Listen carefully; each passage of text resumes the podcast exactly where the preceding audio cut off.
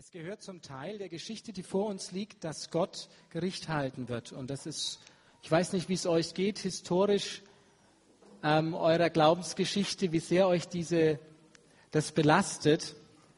Ähm, wir wollen, Peter wird nachher darüber predigen, wir wollen jetzt in dem letzten Lied noch einen Schritt weiter gehen. Wir werden hingucken dorthin, das Ziel unseres Glaubens, die Erfüllung, die Vollendung und einfach mal den Bogen schlagen in diese Zukunft, uns mal gedanklich darauf einzustellen, wir leben stark im Heute und das Heute braucht uns auch so arg und dort brauchen wir so viel Kraft, aber jetzt wollen wir mal nach vorne gucken. Und die Moni wird uns da eine ganz, ganz, ganz bekannte Bibelstelle vorlesen und danach wollen wir noch zusammen ein Lied singen, das das ja ein bisschen zusammenpackt.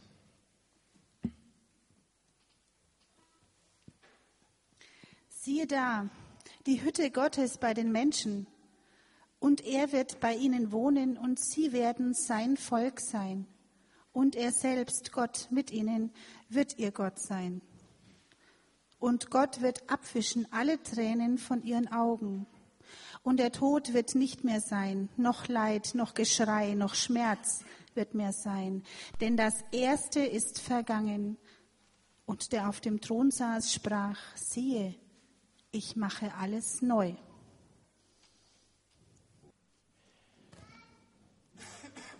Können wir einen Applaus haben für die Band?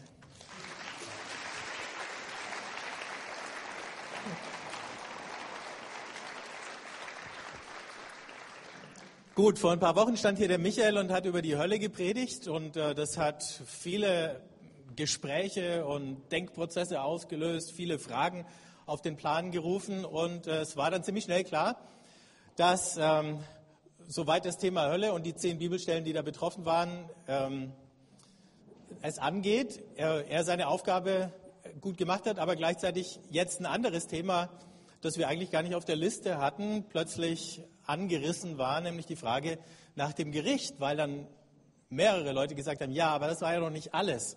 Das war alles, was man in dieser einen Predigt sagen konnte und vielleicht auch alles, was es zu diesem Thema Hölle anständigerweise zu sagen gibt, ohne in ähm, sagen wir, problematische Spekulationen zu geraten. Aber die Frage nach dem Gericht, die bleibt.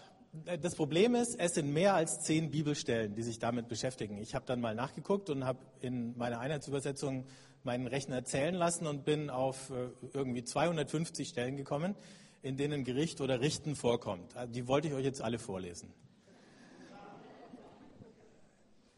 Was gibt es zu lachen? ähm, das ist ein Thema, was uns, und vielleicht ist es euch auch so gegangen bei manchen von den Aussagen in diesem Lied, was uns ab und zu in Verlegenheit bringt. Es bringt uns deswegen in Verlegenheit, weil wir selber manchmal ähm, fragen, wie bringe ich das denn zusammen? Einen liebenden Gott und einen, der dann plötzlich doch irgendwie so, naja, dann doch draufhauen kann oder, oder wie?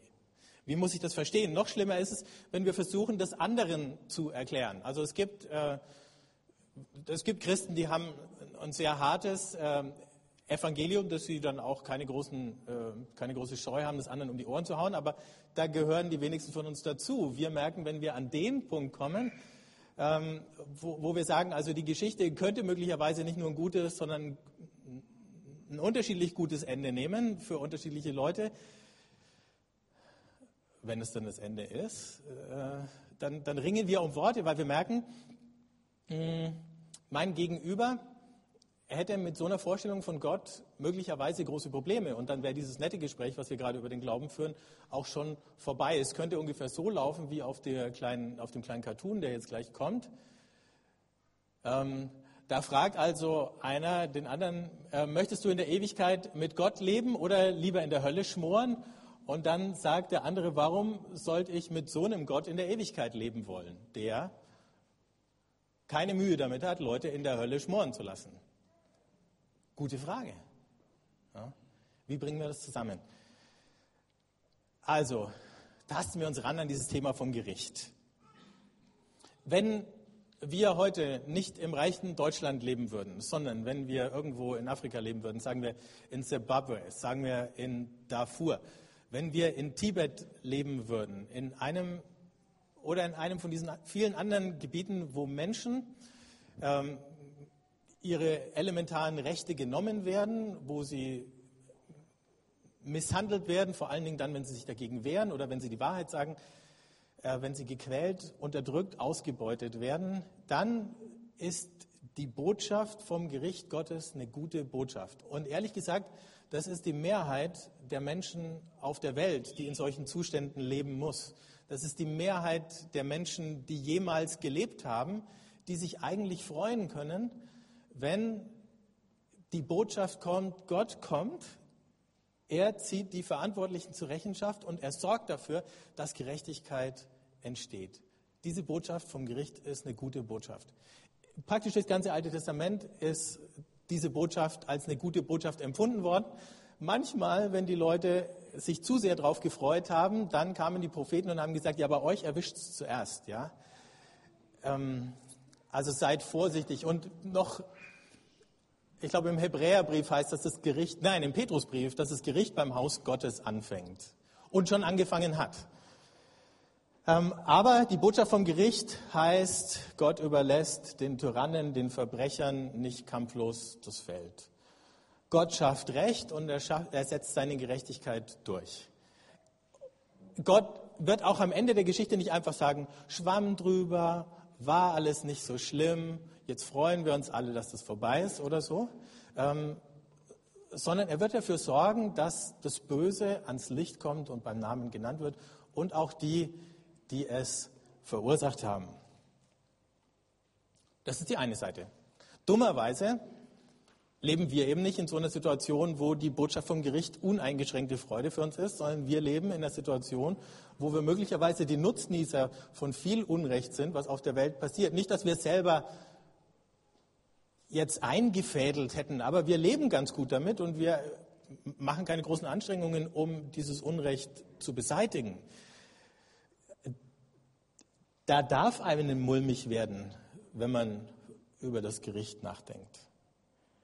Ähm, andererseits, je nachdem, wie ihr groß geworden seid und wie ihr religiös erzogen worden seid, habt ihr vielleicht auch eben diese Botschaft schon immer so mitgehört mit dem moralischen Zeigefinger. Also wenn, wenn du, dann wird dich irgendwann die Strafe treffen. Also das heißt nur, dass es so kleine Sekunden gibt, wo einem das im Hinterkopf plötzlich äh, anfängt zu ticken. Also ich erinnere mich an so eine Situation, da bin ich, äh, muss ich irgendwohin verreisen, saß im Flugzeug, das Wetter war nicht so ganz gut, es war so ähm, ein bisschen holpriger Start und dann denkt man darüber nach, was ist, wenn jetzt das Ding abschmiert und also nur für eine Sekunde oder so. Ähm, komischerweise denkt man beim Flieger drüber nach, beim Autofahren nicht so oft.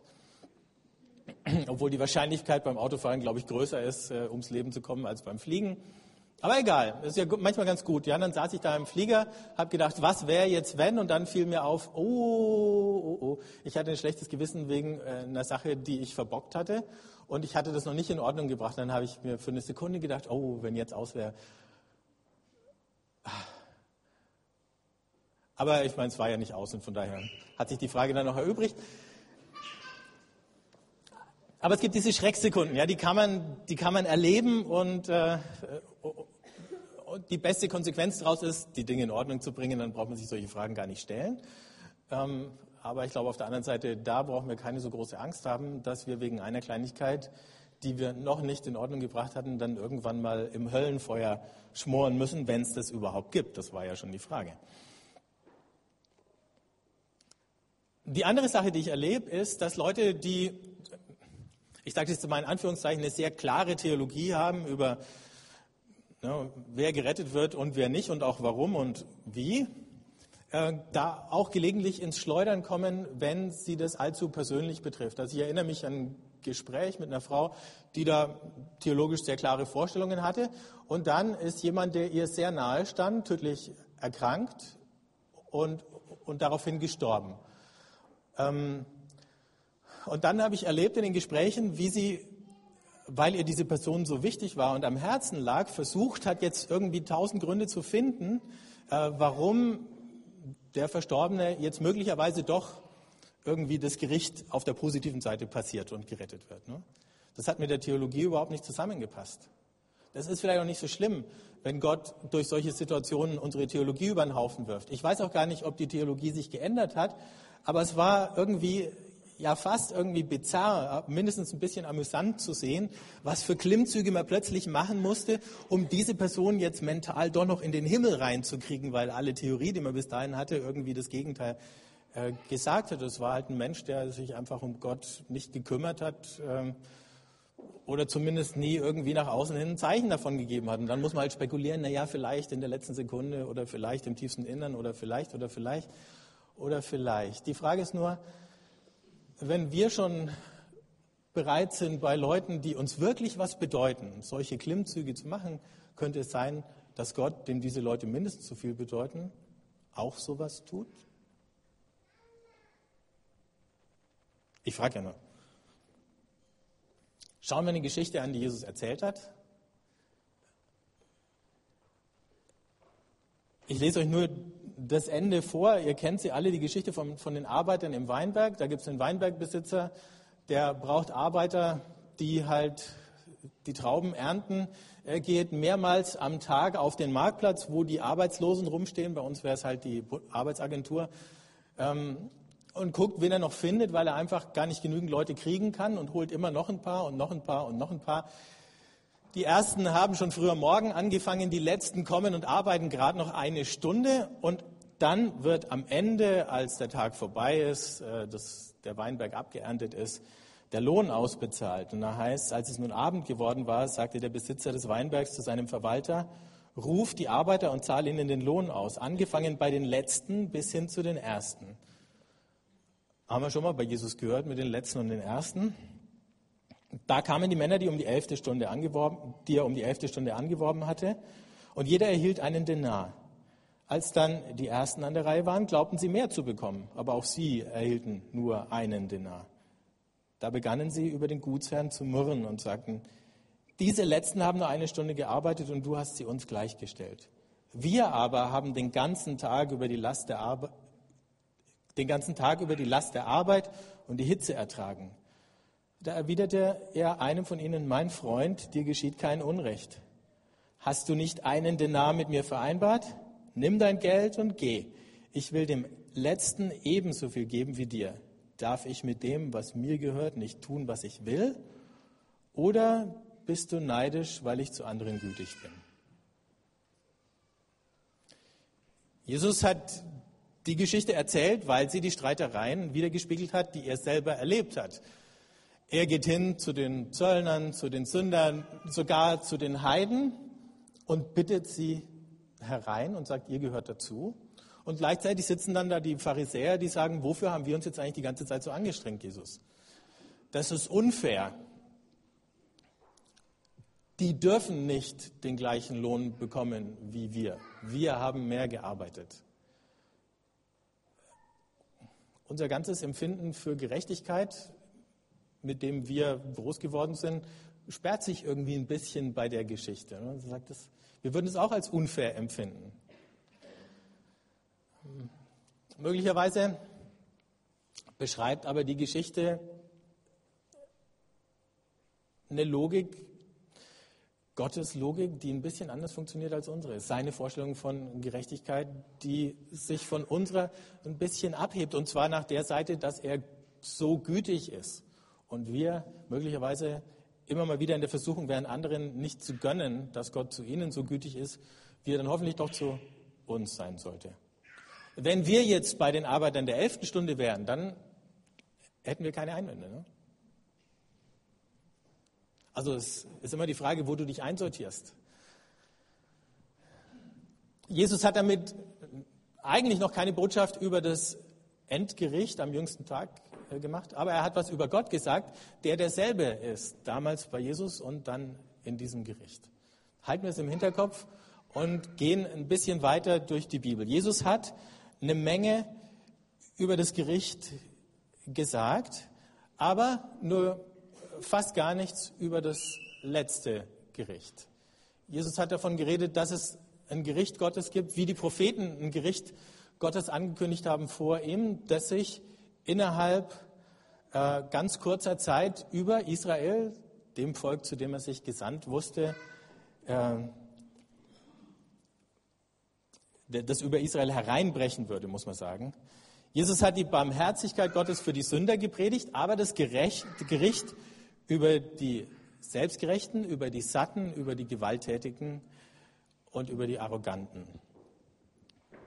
Aber eben dieses Gericht war im Wesentlichen kein jenseitiges Gericht. Jesus hat nicht, bevor seine Jünger überhaupt verstanden hatten, warum er das erste Mal gekommen ist, bevor seine Jünger überhaupt verstanden hatten, warum er geht, in Anführungszeichen, sprich sterben muss, gekreuzigt wird, über sein zweites Kommen geredet und viele Gleichnisse, die in der, in der Tradition dann auf was wir heute als die Wiederkunft bezeichnen würden, ausgelegt werden, die hat Jesus auf sein erstes Kommen gemeint. Jesus hat davon gesprochen, dass Gott kommt und dass er den einen Gnade und Barmherzigkeit schenkt und die anderen zur Rechenschaft und zur Verantwortung zieht. Und ähm, die Gleichnisse haben das aufgeschlüsselt und aufgedröselt. Und wenn ihr mal das Kapitel Markus 13 ganz aufmerksam lest, dann werdet ihr feststellen, dass Jesus da das Gericht eben innerhalb einer Generation ankündigt. Er sagt, viele werden noch am Leben sein, wenn das passiert. Und das Gericht kam innerhalb einer Generation. 70 nach Christus zerstören die Römer Jerusalem, legen es in Schutt und Asche. Und dann, um nochmal zurückzukommen auf den Begriff Gehenna, von dem der Michael erzählt hat, war kein Unterschied mehr zwischen der Stadt und der Müllkippe. Beides war ein verkohlter, stinkender Haufen. Das war das Gericht, von dem Jesus gesprochen hat. Und es gibt nur ein paar Andeutungen bei Jesus, die darüber hinausdeuten. Eine Sache war, dass er sich immer wieder als Menschensohn bezeichnet hat. Damit greift er zurück auf das Buch Daniel, in dem einer, der aussieht wie ein Mensch oder der Sohn eines Menschen beschrieben wird, eine Gestalt, die mit den Wolken des Himmels zu Gott kommt. Da geht es darum, dass Israel unterdrückt ist von diesen äh, Großreichen, die es auspressen und die seine Kultur kaputt machen und alles Mögliche. Und dieser Menschensohn ist der Vertreter dieses Gottesvolkes, der kommt nach, dem ganz, nach der ganzen Zeit des Leidens und der Unterdrückung auf den Wolken des Himmels zu Gott und dem wird dann das Gericht übergeben. Und weil Jesus sich als Menschensohn bezeichnet hat, haben seine Jünger dann angefangen, nachdem er auferstanden und aufgefahren war, auf ihn zu warten als den kommenden Richter, weil es war klar, dass noch ein Gericht aussteht. dieser Menschensohn wird dann der Richter der Welt sein, aber es wird eben derselbe sein. Derselbe Jesus. Also ist die Frage, haben wir hier, wie gehen wir damit um, dass wir in der Bibel sehr unterschiedliche Aussagen finden? Ich zeige es euch nur mal innerhalb vom Römerbrief. In Römer 2, Vers 6 bis 8, lohnt sich auch den Kontext zu lesen, wenn ihr nochmal Zeit habt, schreibt Paulus, er wird jedem vergelten, wie er seine Taten verdienen. Denen, die beharrlich Gutes tun und Herrlichkeit, Ehre und Unvergänglichkeit erstreben, gibt er ewiges Leben. Denen aber, die selbstsüchtig, nicht der Wahrheit, sondern der Ungerechtigkeit gehorchen, widerfährt Zorn und Grimm. Klar. Das ist die Botschaft vom Gericht, so wie wir sie kennen. Jetzt schauen wir in Römer 5, da steht dann, wie es also durch die Übertretung eines einzigen, Adam, für alle Menschen zur Verurteilung kam, so wird es auch durch die gerechte Tat eines einzigen für alle Menschen, hallo, zur Gerechtsprechung kommen, die Leben gibt. Was zweimal alle verwendet, ne? Hat der Paulus jetzt auch zweimal alle gemeint? Oder hat er einmal alle und manch, einmal manche gemeint? schwer zu entscheiden. Ne?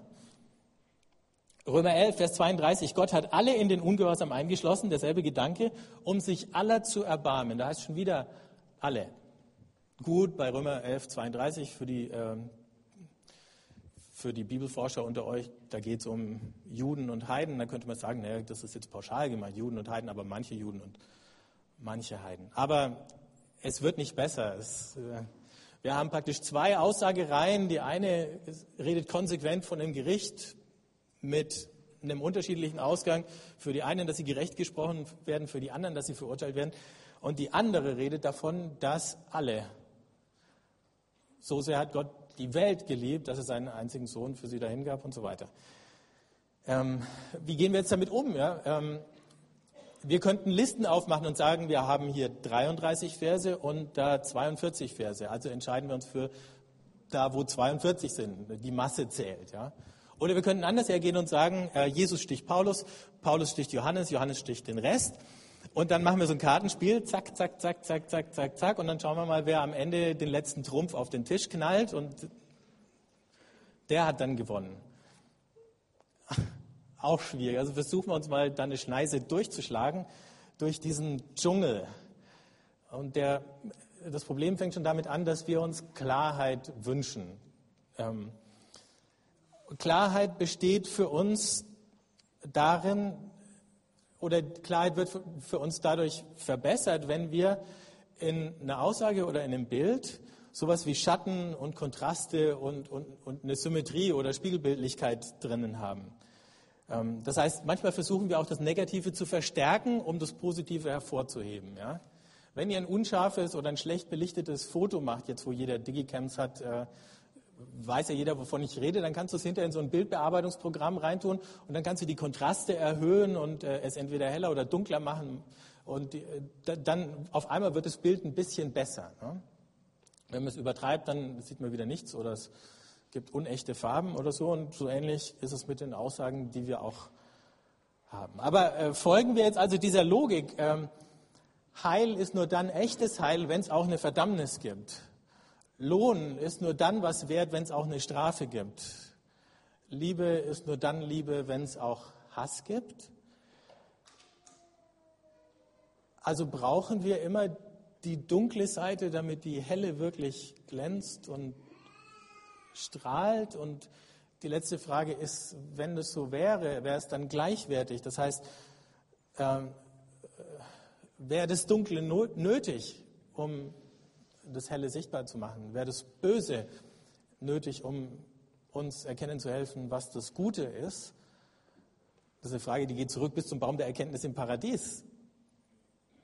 Oder andersrum, ist das nicht zu viel Ehre für das Böse, zumindest für biblische Verhältnisse? Aber schauen wir uns die Symmetrie mal an, weil ihr habt sie vielleicht alle schon gesehen. Zum Beispiel am Bamberger, ups, Dom, wo ist es denn? Schweinerei. Da hatte ich so ein schönes Bild und äh, ist egal, Johanna, klick eins weiter. Okay, ich erzähle euch, was auf diesem Bild hätte zu sehen sein sollen. Wenn man das da von einem Rechner auf den anderen kopiert, ist es offensichtlich auf der Strecke geblieben. Aber ihr habt vielleicht viele andere Szenen vom Weltgericht gesehen in der klassischen Kunst.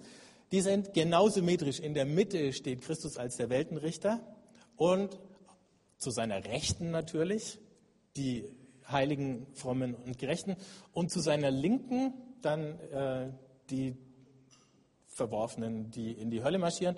Und besonders nett ist es äh, am Bamberger Dom, weil da noch einer von diesen, von diesen Bösen oder Verurteilten, also noch so von unten rauf mit so einer Gebetsgeste versucht, sich an Jesus zu wenden, aber der hängt schon an einer Kette von so einem Teufel, der ihn dann in die Hölle schleift.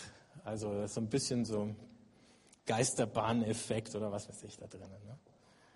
Ähm, was ich sagen wollte ist, aus diesen Bildern schon äh, sehen wir rein grafisch die Symmetrie und die setzt sich fort in den dogmatischen Aussagen, die Christen durch die Jahrhunderte äh, formuliert haben. Hier zum Beispiel das Augsburger Bekenntnis von 1530, das Grundbekenntnis der lutherischen Kirche. Da heißt es auch, wird gelehrt, dass unser Herr Jesus Christus am jüngsten Tage kommen wird, zu richten und alle Toten auferwecken. Soweit kennen wir es aus dem apostolischen Glaubensbekenntnis. Und dann, jetzt achtet auf die Symmetrie, den Gläubigen und Auserwählten ewiges Leben und ewige Freude zu geben.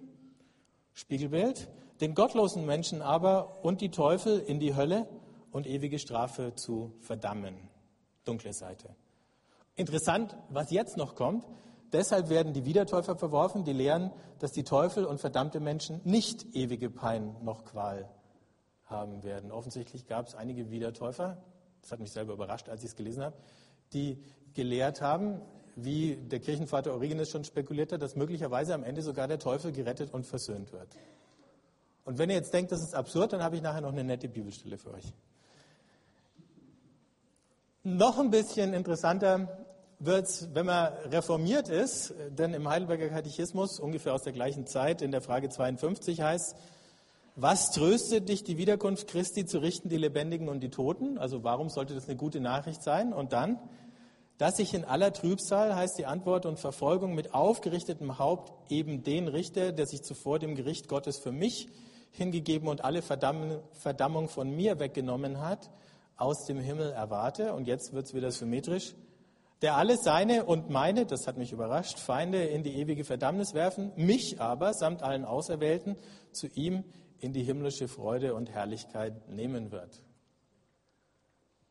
Wieder ganz symmetrisch formuliert im Heidelberger Katechismus.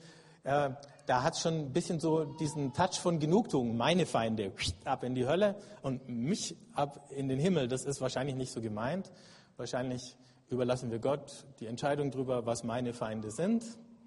Oder vielleicht komme ich sowieso nur in den Himmel, wenn ich mich mit meinen Feinden so weit versöhnt und ihnen vergeben habe. Aber okay. So, jetzt könnte man meinen, ähm, durch die Jahrhunderte waren es immer die, die, die Aufrechten, die Rechtgläubigen, die Frommen, die ähm, diese Linie betont haben. Und dann waren es äh, die, die, die Liberalen und, und, und die, die alles irgendwie aufweichen und auflösen und so, die dann davon geredet haben, dass möglicherweise am Ende doch mehr oder vielleicht sogar alle gerettet werden könnten. Aber es ist bei näherer Betrachtung gar nicht so gewesen.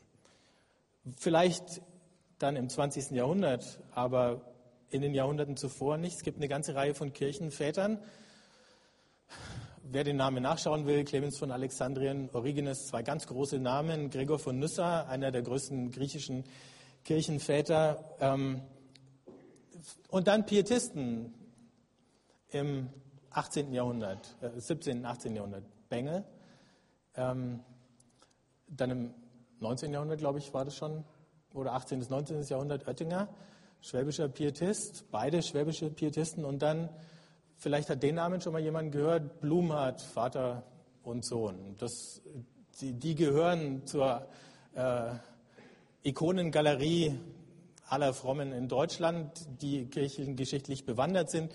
Der Vater Blumhardt hat einen ganz spektakulären äh, Kampf mit einer dämonisierten Frau in seiner Gemeinde gehabt, der äh, literarisch sich niedergeschlagen hat und hat daraufhin so etwas wie eine Erweckung in seiner Gemeinde erlebt. Und ausgerechnet die Leute, ähm, ausgerechnet solche Theologen haben konsequent davon geredet, dass man Gottes Liebe sich gar nicht groß genug vorstellen kann.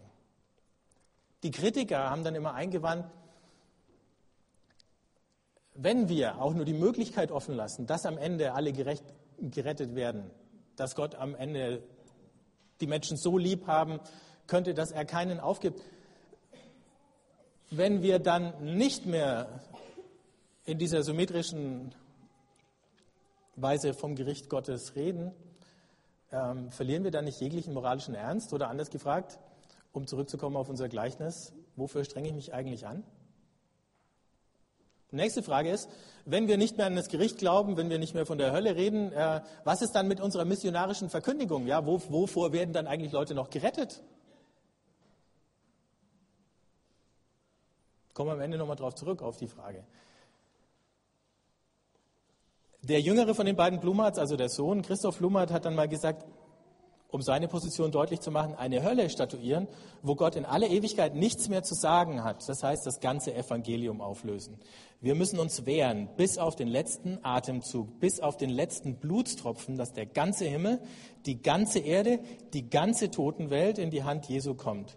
Muss ich für einen Menschen, für ein Gebiet die Hoffnung aufgeben, so bleibt eine Last des Todes, eine Last des Wehes, eine Last der Nacht und der Finsternis, dann ist eben Jesus nicht das Licht der Welt. Auch konsequent gedacht. Hm. Gehen wir noch mal einen Schritt zurück. Eine Sache bevor wir über den Ausgang des Gerichts nachdenken. Eine Sache ist, dass dieses Gericht wird so oder so kommen. Die Frage ist nur, wie viel wir über das Urteil spekulieren dürfen, wie viel wir davon vorwegnehmen können. Im 1. Korinther 3 schreibt der Paulus, und damit greift er das aus, was ich auf, aus Römer 2 schon zitiert habe vorhin, das Werk eines jeden wird offenbar werden. Jener Tag wird es sichtbar machen, weil es im Feuer offenbart wird. Das Feuer wird prüfen, was das Werk eines jeden taugt. Hält das stand, was er aufgebaut hat, so empfängt er Lohn. Brennt es nieder, dann muss er den Verlust tragen. Er selbst aber wird gerettet werden, doch so wie durch Feuer hindurch. Da spricht der Paulus über Leute, die Gemeinde aufbauen und über Leute, die Gemeinde zerstören, weil sie sie unverantwortlich aufbauen oder aus falschen, aus, aus falschen Motiven. Und er sagt, es wird ein Gericht geben und es ist ein Gericht nach den Werken, das hat er im Römerbrief auch schon gesagt. Und alles, was wir getan haben, wird in diesem Gericht getestet oder das geht durchs Feuer dieses Gerichts hindurch. Manches verbrennt wie Stroh und es ist dann weg. Und der, die Person wird wie durchs Feuer hindurch gerettet und bei anderen wird das, was sie getan haben, wo sie ihr Leben hinein investiert haben, bestätigt. Das heißt, sie gehen nicht nur als Person, sondern mit dem, was sie da gebaut haben, in das ewige Reich Gottes hinein. Das nehmen sie mit. Das wird auf ewig Bestand haben. Alle gehen durch dieses Gericht. Für die, die jetzt in Christus sind, wird schon klar sein, dass das Urteil über ihre Person eben ein positives ist, was noch nicht bedeutet, dass jedes einzelne Werk, was wir dann tun, ähm, auch Bestand hat im Gericht. Aber das Gericht dient dazu, dass böse Taten und ihre Urheber ans Licht gebracht, schonungslos beim Namen genannt werden. Soweit waren wir schon. Möglicherweise ist es aber so, dass das Feuer des Gerichts nichts anderes ist als das strahlende Licht der Herrlichkeit Gottes dass es ein und dieselbe Sache ist, dass es nur eine unterschiedliche Wirkung entfaltet, je nachdem, ähm, welche Taten das waren, je nachdem, welche Haltung ich Gott gegenüber einnehme. Möglicherweise kann man nicht ausschließen, dass unter dem Eindruck des Gerichts sich Leute nochmal verändern, dass es noch sowas wie einen letzten Gnadenappell gibt. Denn, und das ist das Wichtige an der ganzen Geschichte, das Gericht dient ja nur dazu, dass Gerechtigkeit hergestellt wird. Nochmal, wir müssen aus der Perspektive von den Unterdrückten denken, für die die Botschaft von dem Gericht gute Botschaft war. Es muss Gerechtigkeit geschaffen werden, damit Gottes Reich, seine neue Welt kommen und dauerhaft bestehen kann. Man kann eben nicht irgendwie pauschal Amnestien äh, verteilen für Menschen, die noch nicht mal eingesehen haben, was denn eigentlich der Fehler war in ihrem Verhalten weil man damit rechnen muss, und das kennen wir ja auch von unserer Justiz, dass sie dann gerade so weitermachen würden. Und das kann und darf dann nicht mehr sein. Aber die Botschaft vom Gericht ist nicht das Ende, nicht das Letzte, sondern das Vorletzte.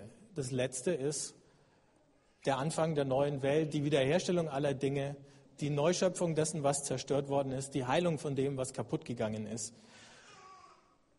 die Wiederbringung von all dem, was der Tod bis dahin geraubt und als seinen Besitz beansprucht hat, denn am Ende wird der Tod besiegt. Und am Ende heißt es in 1. Korinther 15, Vers 28, am Ende ist Gott alles in allem. Die Frage ist, das ist eine ernsthafte Frage, wenn Gott am Ende alles in allem ist, kann es dann einen Platz geben für sowas wie eine ewige Hölle? Eine Hölle, die ja gerade deswegen Hölle ist, weil Gott nicht da ist?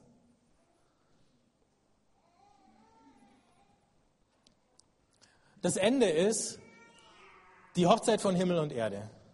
Wir hatten es in der Bibelstelle, die die Moni vorgelesen hat. Gottes Hütte bei den Menschen. Nicht wir kommen in den Himmel, sondern Gott kommt auf die Erde und wohnt hier. Und wir alle mit ihm.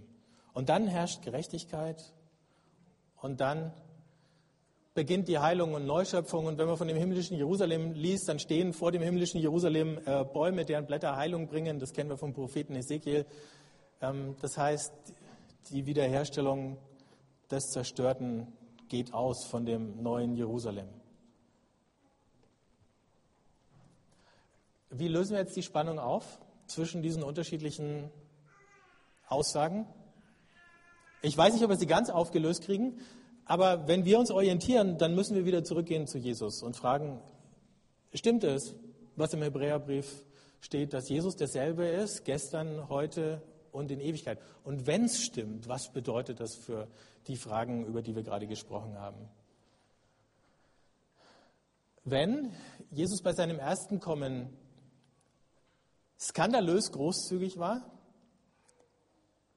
was bedeutet es für sein zweites Kommen? Hat er sich beim ersten verstellt, verkleidet?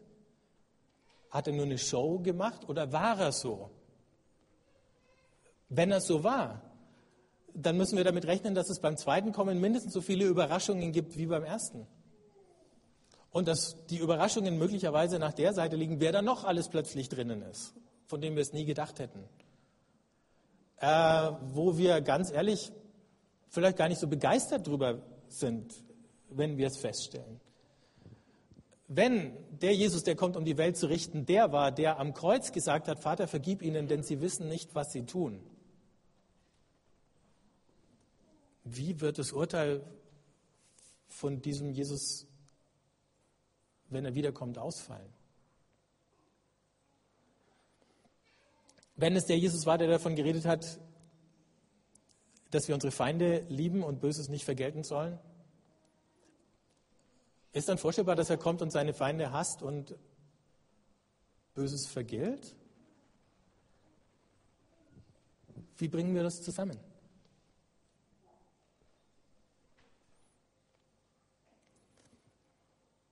Ich halte es für wahrscheinlich, dass wir eine Menge Überraschungen erleben werden bei diesem Gericht. Eine Menge positive Überraschungen für uns zuallererst. Aber möglicherweise auch ein paar Überraschungen, hm, die so in unserer Theologie, es sei denn, wir ändern die heute, noch gar keinen Platz gehabt haben.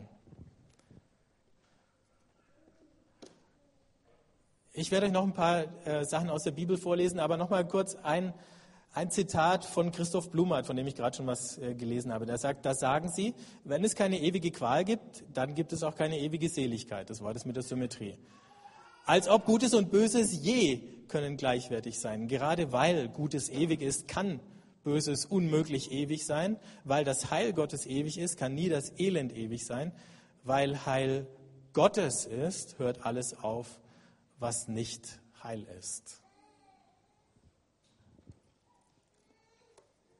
Und ich glaube, damit hat er eine Seite äh, getroffen, dass eben diese Symmetrie aus den Bildern auch aus diesen äh, wie die Texte aufgebaut sind, in dem Sinn nicht stimmt, dass Heil und Unheil, Gutes und Böses eben nicht gleichwertig sind, sondern dass das Gute und das Heil so unvergleichlich viel größer ist. Und deswegen hört einfach mal die paar Verse aus verschiedenen Briefen von Paulus, auf denen habe ich mich heute weitgehend beschränkt. Denn Gott wollte mit seiner ganzen Fülle in ihm wohnen, schreibt er in, 1, äh, in Kolosser 1, Vers 19 und 20. Um durch ihn alles zu versöhnen. Alles im Himmel und auf Erden wollte er zu Christus führen, der Friede gestiftet hat am Kreuz durch sein Blut. Da heißt, alles wurde durch ihn geschaffen, die ganze Welt, die Mächte und die Gewalten, für die, die alle Theorien zu geistlichen Kampf und so lieben, da könnt ihr graben im Kolosserbrief. Da heißt aber peinlicherweise am Ende eben, dass alles auch versöhnt wird, einschließlich dieser Mächte und Gewalten. Steht so drin, ich kann nichts dafür. Und die Frage ist, was Paulus gemeint hat, wenn er alles schreibt. Hat er alles gemeint? Gleiche Frage stellt sich, in 1 Timotheus 2, Vers 4. Gott will, dass alle Menschen gerettet und zur Erkenntnis der Wahrheit gelangen. Gut, kann man sagen, der wünscht sich's, aber vielleicht geht der Wunsch nicht in Erfüllung. Aber mit dem Willen Gottes hat so die dieser Wille Gottes hat so die Angewohnheit, dass er irgendwann mal geschieht, weil er eben Gottes Wille ist und nicht unser frommer Wunsch. Also Gott hat einen Willen.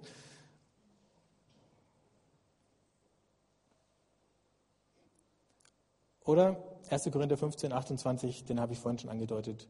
Weil ihm aber alles unterworfen ist, wenn ihm aber alles unterworfen ist, Christus, dann wird auch der Sohn selbst dem unterworfen sein, der ihm alles unterworfen hat, damit Gott alles in allem sei.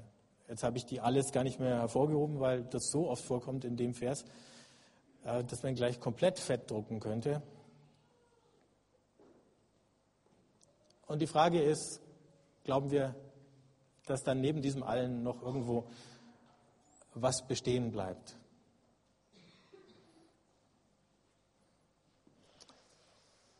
Ich muss eine Menge lesen, um mich vorzubereiten auf die Predigt, aber eine Formulierung, die mir wirklich gut gefallen hat, die stammt vom Schweizer Theologen Karl Barth, der gesagt hat, wir müssen mit einer offenen Vielzahl von Erlösten rechnen. Und was er damit gemeint hat, ist, wir müssen mindestens hoffen, dass alle, aber wirklich alle gerettet werden. Wir können nicht mit aller Gewissheit behaupten, dass es definitiv der Fall sein wird. Und die, die es versuchen, die scheitern dann auch manchmal oder dann gibt es so peinliche Sachen. Also wenn man das dogmatisch versucht, ganz knallhart durchzuziehen, dann muss man erklären, ähm, und das ist eine Vorstellung, mit der hätte ich auch meine Mühe.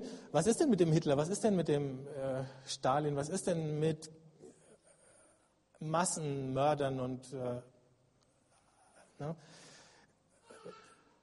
Würden wir uns wohlfühlen, denen im Himmel wieder zu begegnen? Oder sagen wir, na, dann im Himmel ist der Hitler ein netter Kerl?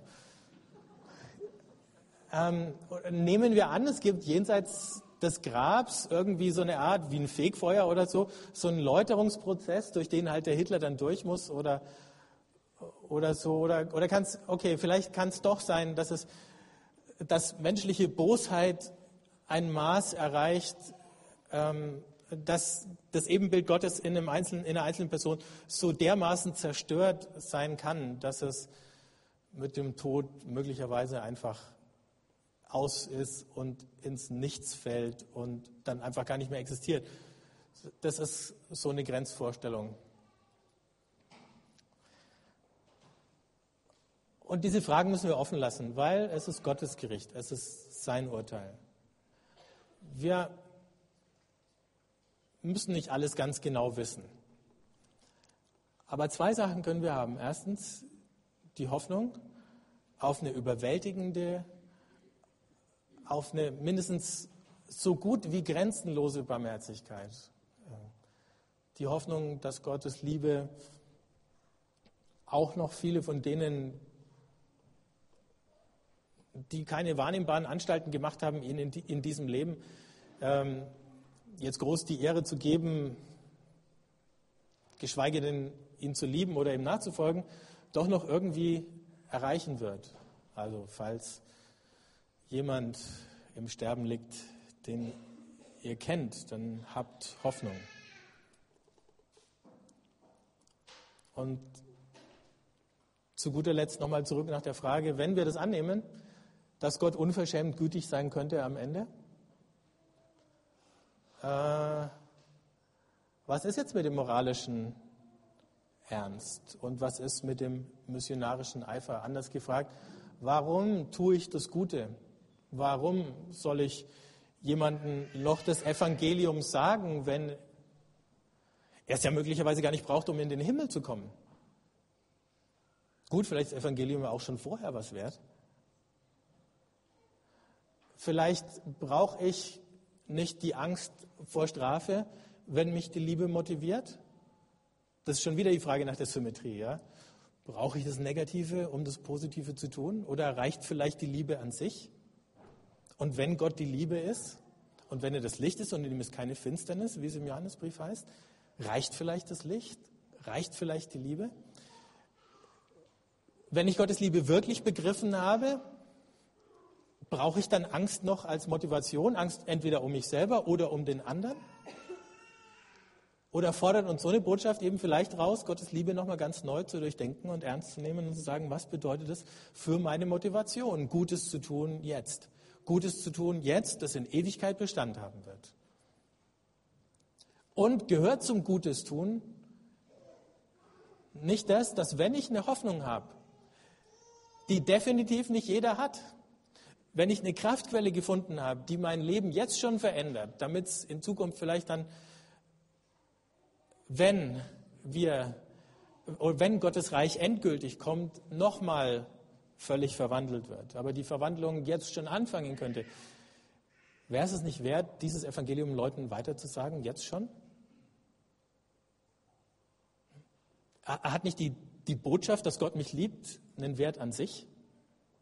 Ähm, ich glaube, das hat's. Weil Liebe das Erste und das Letzte ist, was wir von Gott überhaupt sagen können und weil wir wissen, dass wenn wir uns zu ihm bekennen, wenn wir ihn mit unseren Worten und mit unseren Taten ehren, dass er sich freut.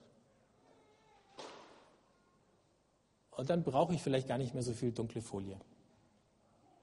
Dann komme ich vielleicht auch gar nicht mehr in solche Situationen wie auf dem Cartoon am Anfang, dass ich so ein zwiespältiges Gottesbild vermittel, weil ich immer ein bisschen Peitsche und ein bisschen Zuckerbrot brauche, um jemanden dazu zu kriegen, Gott ernst zu nehmen und mit dem Glauben anzufangen.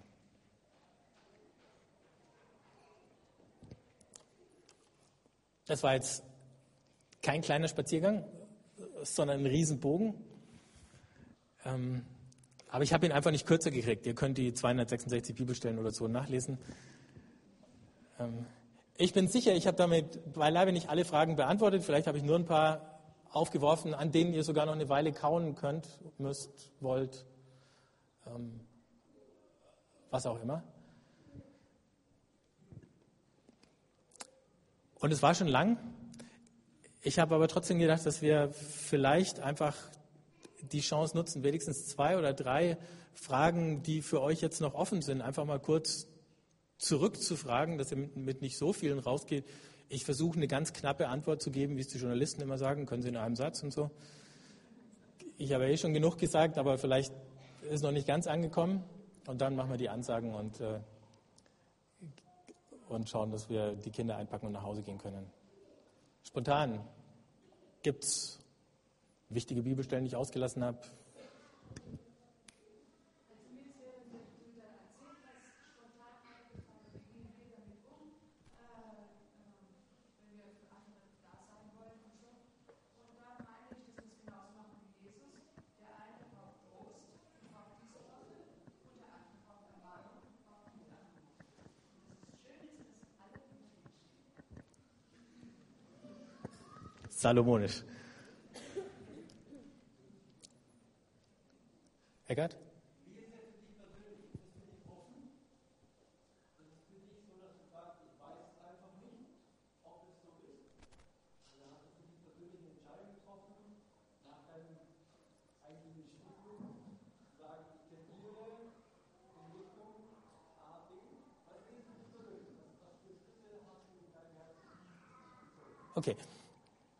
Ähm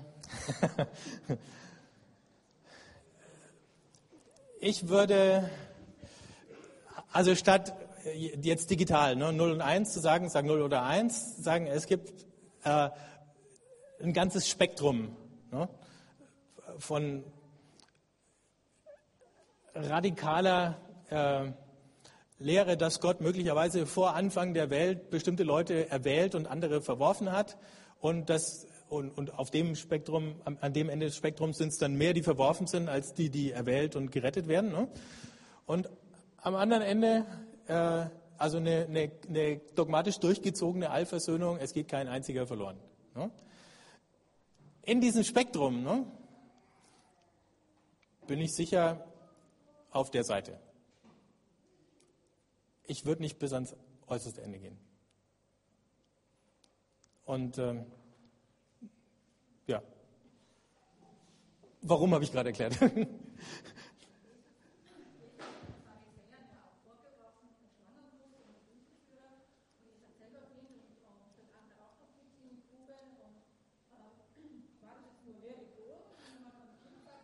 Nein, nein.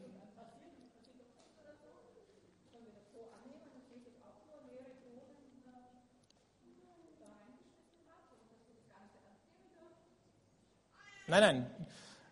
Ähm, man, das trifft, was die Erika sagt, auch mit dem, äh, mit dem, mit dem Achso, Entschuldigung, ja, die Frage ist, wenn Jesus den Pharisäern ganz harte Drohungen macht und äh, harte Vorwürfe, sie mit harten Ausdrücken belegt, ne, ist das denn alles leere Drohungen?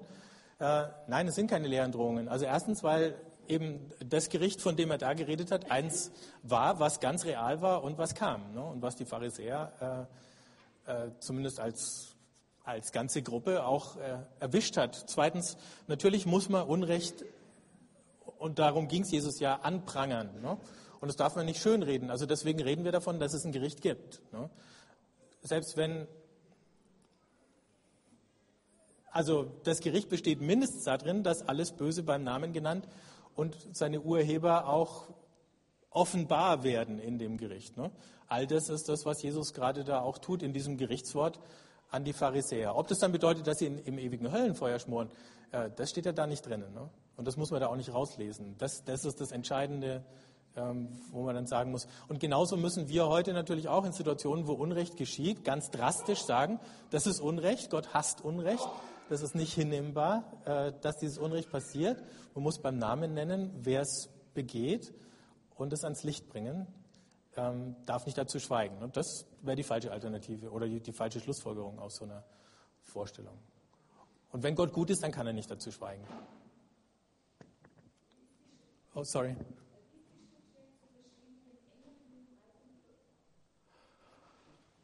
Okay, wie ist den engen und den breiten Weg zu verstehen? Ähm, die, die, die, denke ich, ergibt sich unmittelbar aus dem, was wir sehen. Äh, wenn wir gucken, was passiert in dem Moment, wo Jesus auftritt, wo er predigt, äh, da gibt es bestimmte, also es gibt eine kleinere Gruppe, die sich ihm anschließt. Ne? Und es gibt eine größere Gruppe, die ist entweder äh, da ein bisschen teilnahmslos oder gleichgültig oder eine ständig wachsende Gruppe von Leuten, die sich ihm widersetzt oder ihn dann am Ende auch ähm, verfolgt und bekämpft. Ne?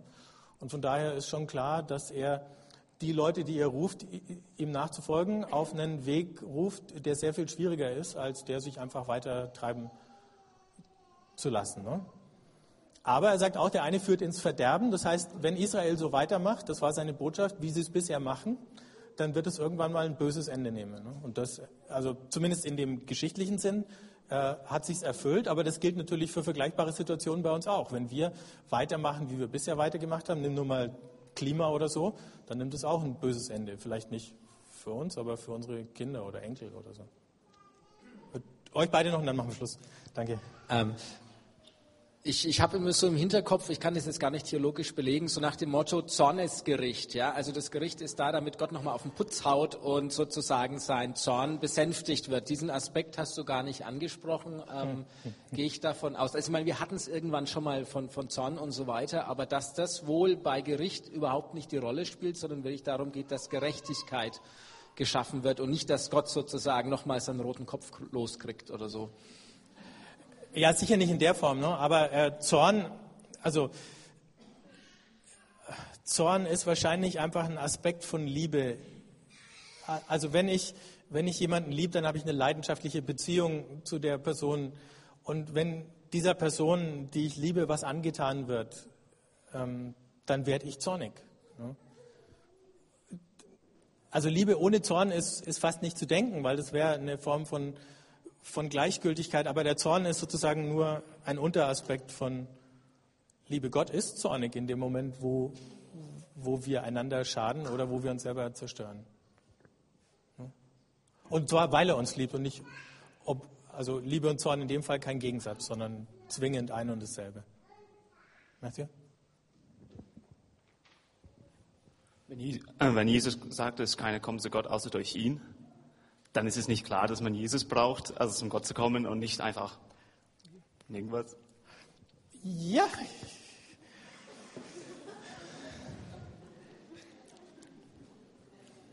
Gut, nein, guter Punkt.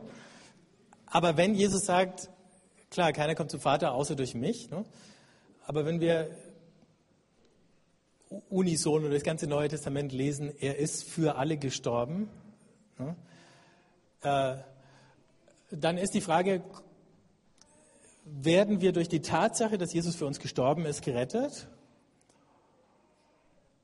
Oder erst dadurch, dass wir das irgendwie persönlich anerkennen und in eine richtige theologische Formel äh, gießen und dann vielleicht mit einem bestimmten Verhalten verknüpfen. Ne? Und das ist in dem Satz noch völlig offen. Also darüber ist keine Aussage gemacht, ne? was das bedeutet. Natürlich ist es verbunden mit einer Einladung, Jesus nachzufolgen. Ja? Ähm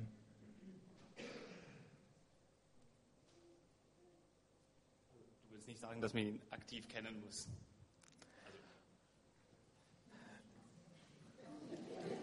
Ich will nur nicht ausschließen, dass alle die, ähm, die so eine Erfahrung aus welchem Grund auch immer nicht gemacht haben, äh, alleine deswegen in Ewigkeit verloren sind. Was sie auf jeden Fall sind, sind, sie sind vorläufig verloren, in dem Sinn, ähm, wie wenn ich zum Beispiel meinen Kuli verliere, dann ist der halt weg. Ich habe nichts, womit ich schreiben kann oder so. Ne? insofern sind viele Menschen für Gott verloren, äh, nicht weil sie es nicht mehr gibt oder so, sondern weil, weil Gott mit ihnen nichts anfangen kann, weil kein Kontakt zu ihnen besteht, weil er sie nicht gebrauchen kann, um Gutes zu tun, damit sein Wille geschieht in der Welt. Ne? Aha. Ja, okay. Aber die kooperieren nur sehr ungenügend. Ne? Äh, wir auch ab und zu.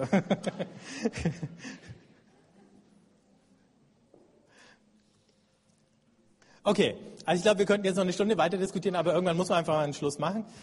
Ähm, vielen Dank für eure Geduld.